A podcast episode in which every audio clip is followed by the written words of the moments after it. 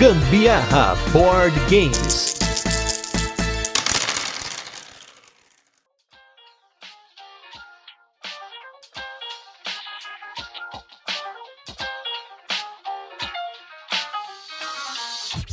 Fala minha gente, beleza? Aqui é a Carol Guzmão. E aqui é o Gustavo Lopes e esse é mais um episódio do Gambiarra Board Games, o seu podcast sobre jogos de tabuleiro que faz parte da família de podcasts Papo de Louco. E nesse 59 episódio de resenhas e curiosidades, vocês vão conhecer mais um jogo de caixinha do aclamado Rainer Knizia, daquele que a gente fala que tem um teorema matemático por trás, mas é extremamente divertido e com a gente rendeu muita risada em Veneno. Mas antes, Vamos para os recadinhos e destaques da semana e logo a gente volta com a nossa resenha, onde a gente apresenta o jogo, comenta como ele funciona e depois passa para as curiosidades, a nossa experiência com ele e a nossa opinião.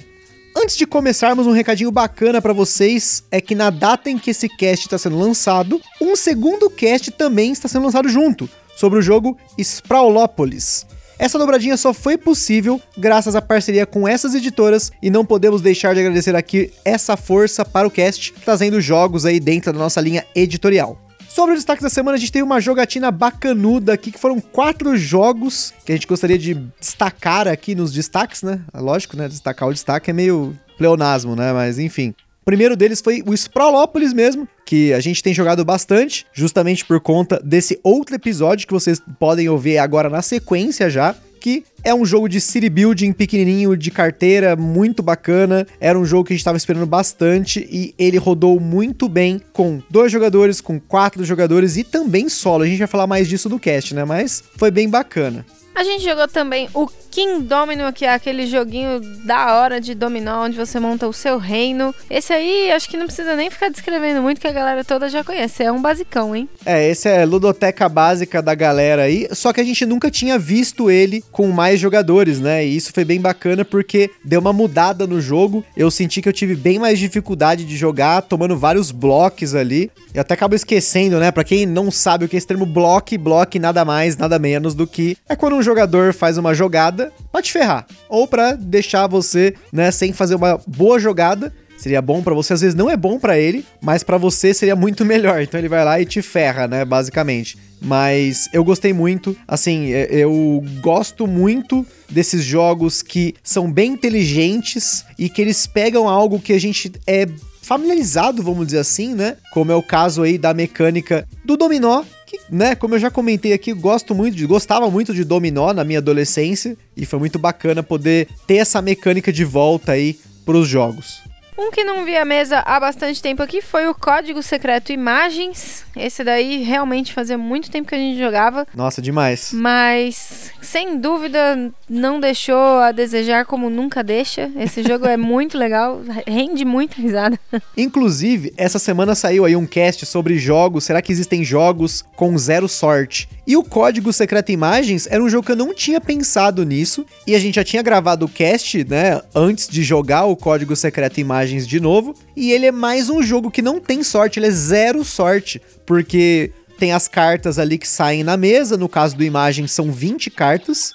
E não tem sorte envolvida, é você que na verdade tem que saber dar dicas, ou seja, tem que ser criativo, isso mexe com a inteligência aí sua, né? De ser criativo para que as pessoas entendam aí as dicas e interpretem. Mas, como o Butileiro falou, esse tipo de jogo de dedução não tem sorte, é puro skill. Ah, não sei não. Às vezes tem deu uma sortezinha assim de tirar uma carta que lembre a outra. É, então, mas isso na verdade é uma sorte aparente, né? Não é necessariamente uma sorte que o jogo te joga algo aleatório ali, né? É, eu acho que na verdade é mais alinhamento dos astros. Porque aí tem que. A carta tem que coincidir com o, com a conjunto que vai sair na cartinha de referência pra gente da, da, das cores lá. Na verdade, assim, na, é na alinhamento minha, dos astros. Na, não, na não. Minha, na minha concepção, tudo no mundo pode ser comparado. Duas coisas qualquer podem ser comparadas. Depende só da sua capacidade de poder associar essas duas coisas, né? Hum, astros. Ganhou. Ah, não, isso aí é igual signo. Não tem negócio de signo, não.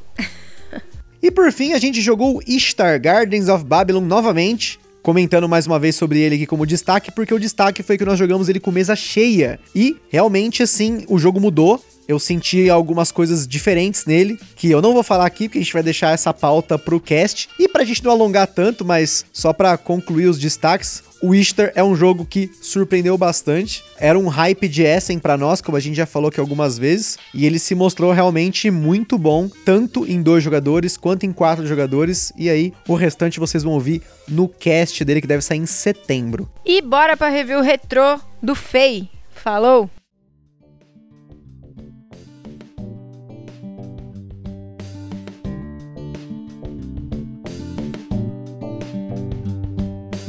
Há um ano atrás, nós falamos sobre o Fei, jogo aí da Conclave Editora. Se você não ouviu, a gente está fazendo aqui esses reviews retrô, para quem ainda não pegou o esquema. Nós estamos falando de jogos que há mais ou menos um ano atrás nós falamos aqui no podcast. Então, se te interessar e você não ouviu, às vezes você começou a ouvir o nosso podcast do meio, volta lá que pode ser que seja um jogo aí que te interesse. E o Fei que é aquele joguinho de druidas que você faz rituais e fazendo ali um controlinho de área, ali um cerco de área que continua na coleção e ele vê mesa assim de vez em quando porque ele é um jogo bem levinho. Não é sempre que a gente joga ele porque geralmente esses jogos mais leves a gente costuma jogar na cama ou no sofá antes de dormir, então depende muito de quem tá aqui com a gente. Como nossos amigos até pessoas que não são aí tão gamers têm jogado com a gente, o Fei não tem visto tanta mesa, né? Mas continua com a opinião que ele é muito legal. Não sai da coleção, gosto muito dele. É um jogo com componentes bonitos, arte bonita, um jogo bem bacana continua, né? Mantenho minha opinião sobre ele. Ah, o Fei tem que permanecer sim na nossa estante aí, que inclusive tá faltando espaço, mas não é esse daí que vai sair da nossa estante, hein? Precisa de mais estantes, na verdade, né? Não, mais estantes não vai combinar com o quarto. Vai, vai sim. Já, já tô atrás, já tô atrás. Bom, concluindo, né, Carol, com suas palavras sábias e bem complexas, completas sobre o Fei, a gente mantém aí o jogo na Fei Piroquitos. e aí, vamos agora com a nossa resenha da semana, o jogo Veneno.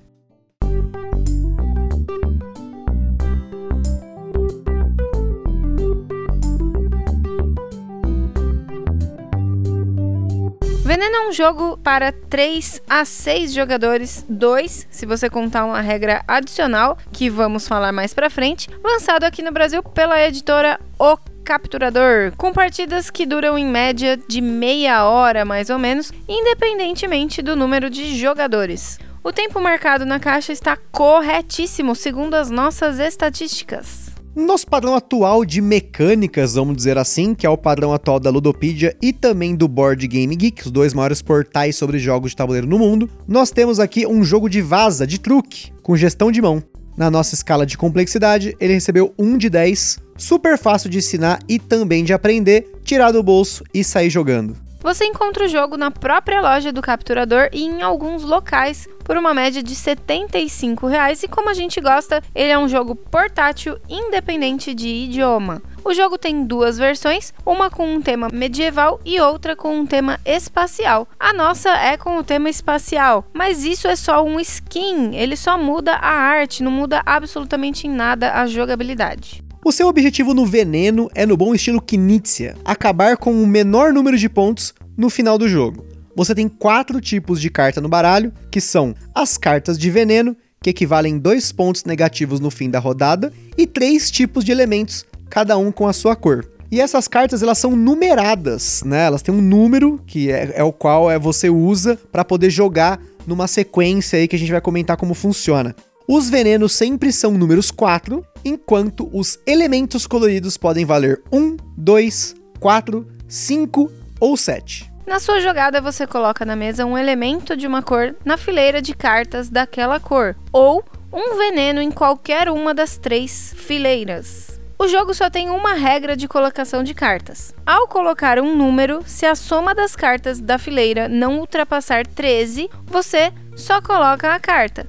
Se ultrapassar 13, você pega todas as cartas exceto a última, ou seja, a que você colocou, e separa essas cartas numa pilha. No fim da rodada, o jogador que tiver mais cartas de cada elemento não pontua negativo por aquele elemento, enquanto os restantes pontuam menos um para cada carta que pegaram daquele elemento. Além disso, os venenos dão menos dois pontos. Você joga uma quantidade de rodadas igual ao número de jogadores, segundo o manual, mas nós, no geral, jogamos quase todas as partidas em três rodadas. No fim das rodadas, ganha quem tem menos pontos negativos. E antes da gente continuar, queria comentar, como sempre, aí dos nossos parceiros. Primeiro lugar aí a Acessórios BG. Para quem não conhece, www.acessoriosbg.com.br. Essa semana aqui, que é a semana do dia 20 de agosto de 2020, eles lançaram algumas coisas bacanas lá no Instagram deles, incluindo as moedas do Viticulture, que é um dos jogos mais esperados do ano de 2020. E para quem aí não quer despender de uma grana para comprar as moedas de metal, eles estão com uma alternativa em acrílico que tem uma tinta metalizada muito bacana e espero que essas moedas cheguem aqui em casa porque o Viticulture ainda não chegou. E também o nosso evento parceiro aí, o Board Game São Paulo, que vai acontecer sua terceira edição um final de semana pós Essen Online. Então vai ser no último final de semana de outubro. Porém, quem tá acompanhando o Instagram lá do Board Game São Paulo já viu que eles estão fazendo várias lives. Teve live com o Macri para falar do Dogs Card Game, jogo que nós jogamos e está em financiamento coletivo nesse momento. Se você está ouvindo esse podcast no presente, se não, já passou. E também outro jogão que está em financiamento coletivo, que é o Cosmos da Dijon Jogos. Também teve uma live com o pessoal da Dijon Porém, se você está ouvindo esse cast, né, esse efeito dark que o podcast tem de você ouvir no passado, no futuro, no presente, enfim, nós aqui do passado estamos nesse período de financiamento coletivo. Se não, fica ligado nas redes sociais dessas editoras todas aí, porque financiamento coletivo é isso aí. Acontece, passou, passou, nem sempre tem de novo. Veneno originalmente tinha esse nome nas versões lá de fora, assim como o nome Baker's Dozen, que pode ser traduzido como dúzia de padeiro, que seria uma gíria para o número 13. Entretanto, a versão que você vai encontrar no Board Game Geek e na Ludopedia é justamente a de maior mau gosto de todas, que é a versão Friday the 13, ou Sexta-feira 13. Nessa versão, ao invés dos elementos venenosos, os itens que dão pontos negativos são os itens considerados de má sorte. No caso, espelhos quebrados, passar por debaixo de escadas e o mais imbecil e tosco e ridículo e pavoroso de todos, que é o gato preto. A arte da versão pode parecer bonitinha, mas essa história de que gato preto dá má sorte é uma tremenda idiotice burrada, estupidez, ignorância do mundo.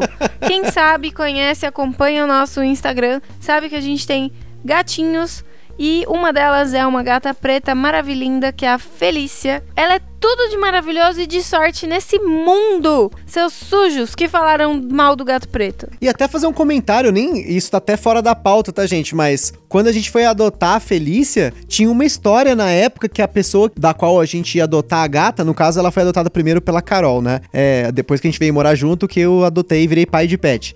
Mas. Tinha uma história porque ia ter uma sexta-feira 13 próxima da data que ia, ia, adotar a gata, né? E por ela ser preta, a pessoa na qual tava com a tutela, né, dos gatinhos pretos, tava com receio de ser pra alguma coisa do mal, sabe? Porque ela mesmo comentou. Não sei se você lembra disso, B. Foi, claro que eu lembro. Isso aí está gravado na minha mente. A moça, quando eu entrei em contato com ela pelo Facebook na época para fazer a adoção pela ONG, ela disse que ela não, não adotava, não doava os gatos, né? Na, gatos pretos, no caso. Perto da data, né? Perto de. Sexta-feira 13, né? Mês de outubro, geralmente, ela não adotava. E, e aí... sexta-feira 13 também. Ela, também. ela falou isso também. Isso. E aí, é, na época que foi adotar, tava muito próximo da época do, do Halloween. E então ela, ela não queria deixar tal. Aí quando como eu ficava sempre mandando foto pra ela, ah, já comprei a caixa de areia, aí mandava foto. Ah, já comprei os bebedouro, comedouro e tal. Aí foi quando ela liberou. Ela, eu peguei ela no dia 24 de outubro. Ou seja, não tem absolutamente nada a ver gato preto dar azar. Assim, ela dá azar no jogo às vezes, porque, né, aquela partida de Blackout Hong Kong que era pra eu ter ganhado, a gata aterrissou no meio do tabuleiro, espalhou os componentes, então eu perdi, mas de resto aqui é,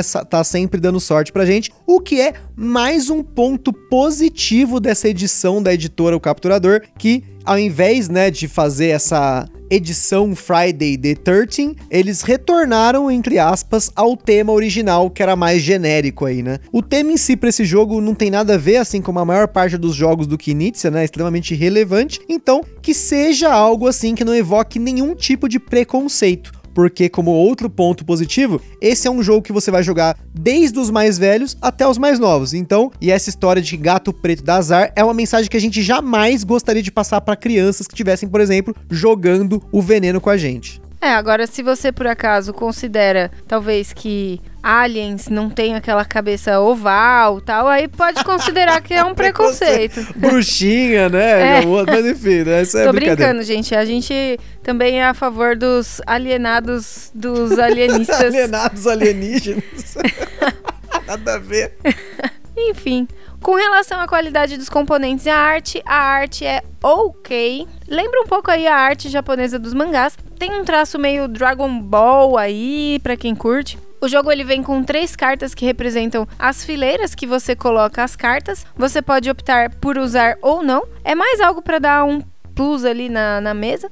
O manual poderia ter sido feito ou dobrado de uma forma aí que ele coubesse certinho na caixa, porque ele é ligeiramente maior e aí acaba ficando meio amassadinho as bordinhas. A caixa é do mesmo tamanho dos jogos da Paper Game, então ponto positivo por seguir aí o padrão Gustavo Souza Lopes, que é, tem esse virgianismo de caber tudo maravilhosamente na prateleira. Ai, não, hoje tá, esse cast tá difícil, é muita coisa mística, né? Mas enfim. Vale a pena mencionar que o veneno foi recomendado ao Spiel des Jahres de 2009, mas não foi nomeado para o prêmio. Ele é um jogo relativamente antigo, né? Sua primeira edição, segundo o Board Game Geek, é de 2005. Porém, como ele só foi lançado na Alemanha entre 2008 e 2009, ele concorreu na temporada de 2009 do Spiel des Jahres. A gente comentou que esse é um jogo originalmente para 3 a 6 jogadores, porém, ao conferir mais sobre o jogo lá no site da editora ou até mesmo no Ludopedia, existem duas regras adicionais que foram colocadas lá. Uma com uma variante de pontuação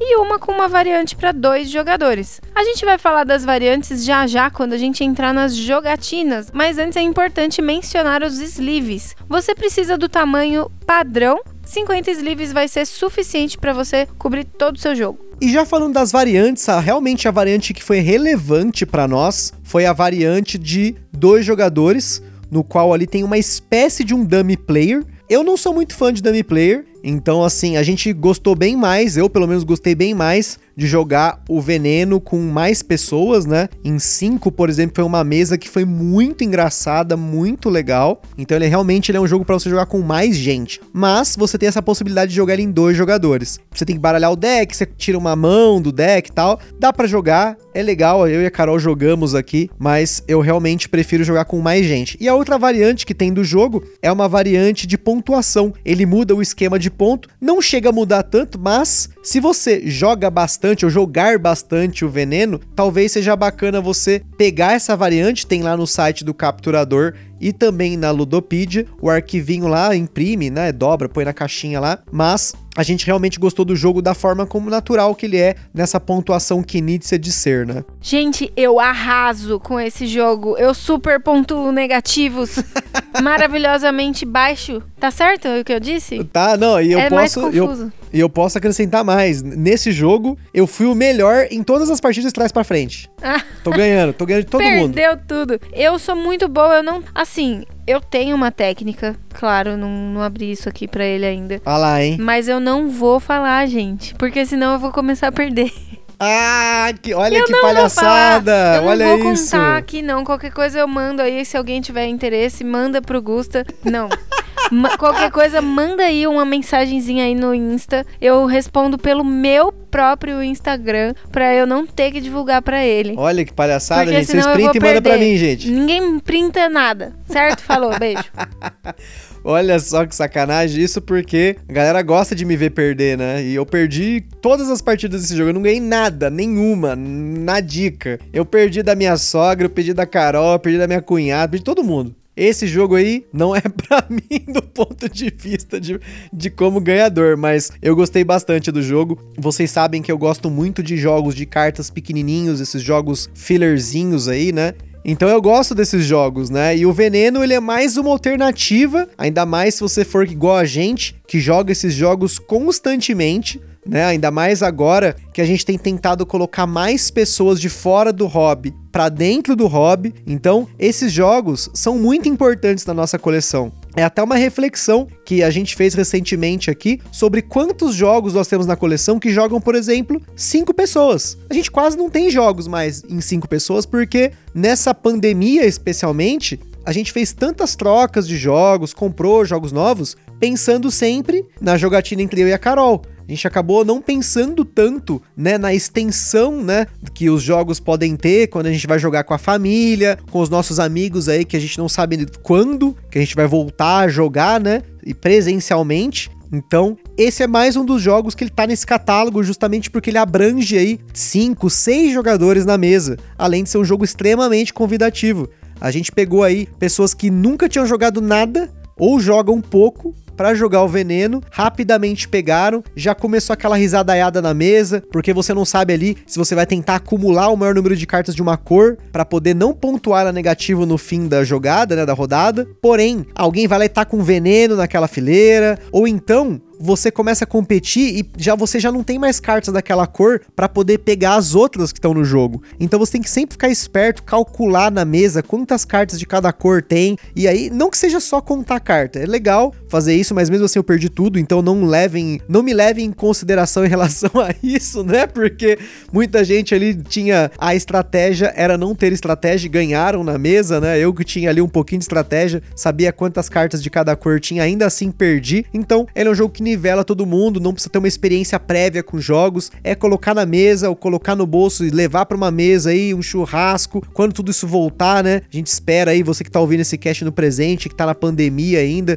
tá tendo essa dificuldade que a gente tem aí para jogar com mais jogadores. Então, Veneno é uma alternativa muito boa para você jogar jogo simplão aí, bem bacana. B, considerações finais? Considerações finais é que para mim lembra bastante o esquema do Pegging 6. Sim, é, é, são, isso que o Peg em 6 não é do Knizia, né? É do Kramer, né? São designers diferentes, né? Isso, pronto. E também o Maré Alto, a gente falou do Maré Alto, vou falar de novo do Maré Alto. Maré Alto é muito bom também, outro jogo que tá na nossa coleção. As nossas noites de jogatinas desse tipo é Peg em 6, Maré Alta, Veneno, é o combo, esses três aí.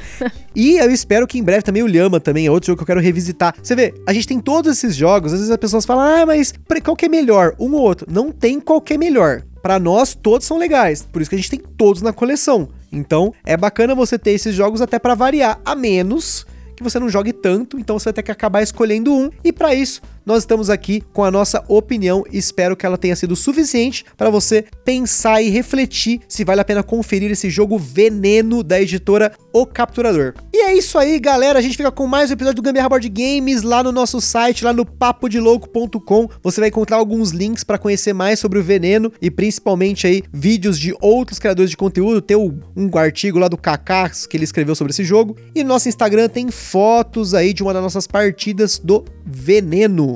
E como sempre, se você jogou ou comprou algum jogo que a gente falou aqui no podcast ou quiser sugerir algum jogo pra gente conferir, manda aí uma mensagem no Instagram ou no e-mail contato@papodelouco.com.